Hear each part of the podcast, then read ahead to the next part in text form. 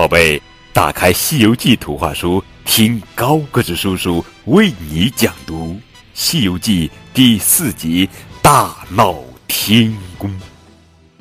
作者是吴承恩。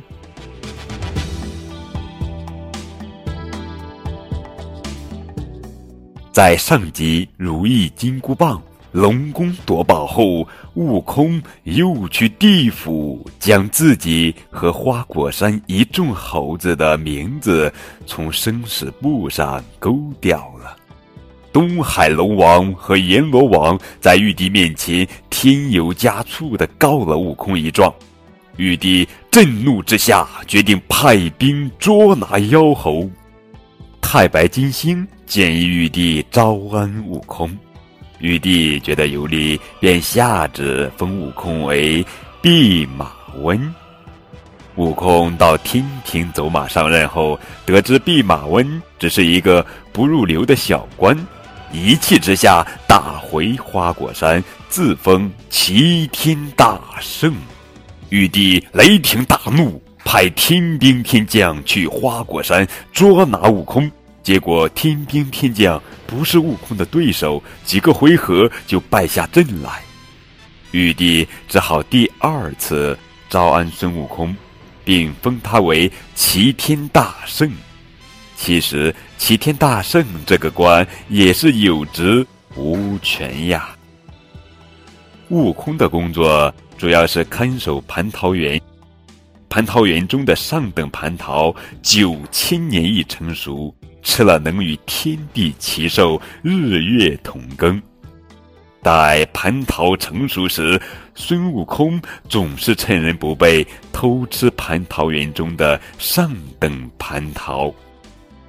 王母娘娘准备在瑶池举办蟠桃会，她派七仙女到蟠桃园中摘桃。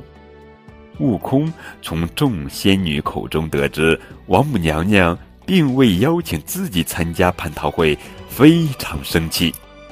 他对众仙女喝声“定”，然后架起筋斗云，直奔瑶池而去。瑶池内摆满了珍馐佳肴，奇花异果，几个仙童正在备酒。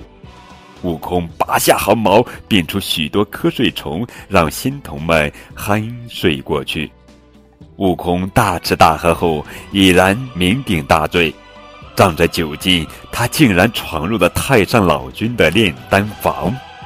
悟空将炼制的仙丹全吞进肚里，然后一个筋斗回到了花果山。得知悟空将天宫搅得一片混乱，震怒的玉帝命托塔李天王和哪吒三太子带领十万天兵捉拿妖猴治罪。十万天兵与悟空率领的群猴在花果山前杀得天昏地暗，难分难解。最后，太上老君取出金刚圈打在悟空头上，悟空被众神仙合力抓回了天庭。玉帝决定将悟空碎尸万段。然而，无论天兵天将用刀砍、用剑刺，还是用棍棒打，都伤不了悟空一根毫毛。